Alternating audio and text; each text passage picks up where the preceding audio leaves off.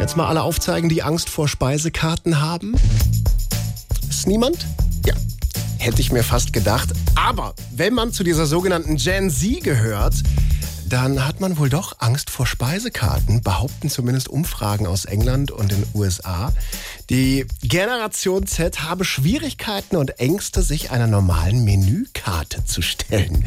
Wir versuchen trotzdem, das mal hinzukriegen, ganz behutsam. Also Jan, zunächst mal finde ich es ganz toll, dass du dich nicht unterkriegen lässt und dieses Coaching mitmachst, ne, um deine Speisekartenangst in den Griff zu kriegen.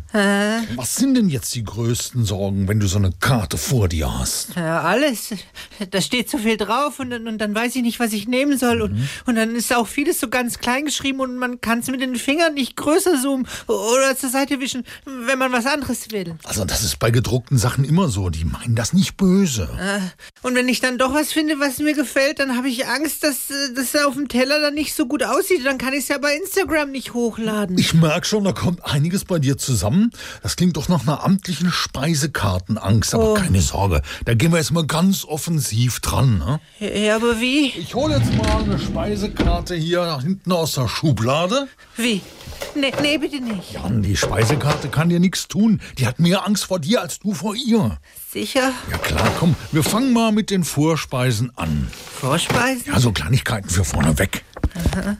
Ist die aktuell? Ja, das ist das aktuelle Menü für ab Januar. Ich weiß nicht. Trau dich. Uah! Was ist, was ist denn, Jan? Ja, guck doch!